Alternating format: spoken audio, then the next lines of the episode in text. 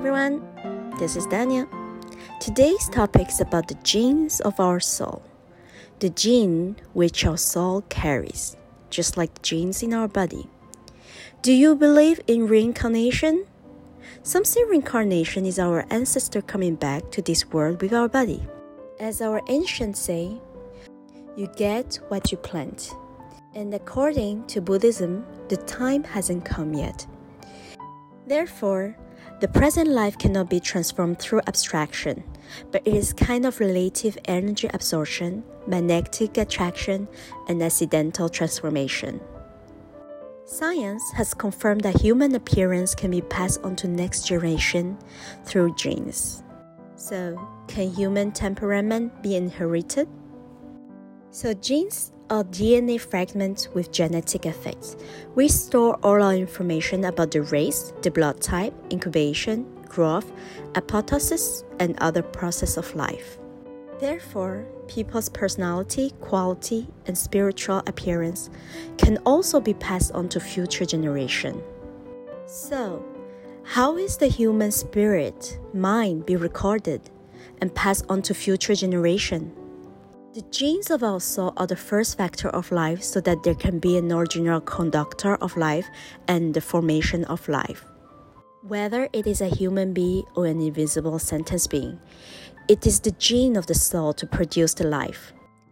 The soul is the innate factor of the gene of life, not the factor of acquired life. So, is there such a person around you? A person that has no goal in life, lives a model headed life? Or often show a state of dissonance. The story I'm going to share with you today is about a 50 year old woman which is half retired. She likes to chat with friends and visit friends, but you can often feel that she is distracted or disappears, so she always loses her way and even forget things that she had done that day.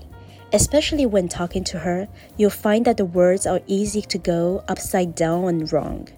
Most of the time, she has to rely on the assistance of her friends around her to get her home safely. Because this has happened too many times, her family took her to the hospital to see a metabolic doctor. After seeing the doctor, she didn't remember what had happened. She only remembered that the doctor said something inexplicable, did some blood tests, and judged that she has diabetes, and then prescribed a lot of medicine. At the event, she met us. It's been a year and a half we worked together.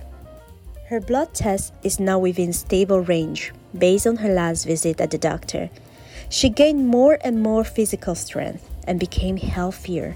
Her mind is clearer and she can even concentrate on her readings.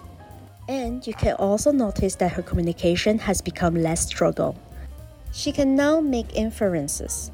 The best part, according to her, is that she can help family members and friends solve their problems.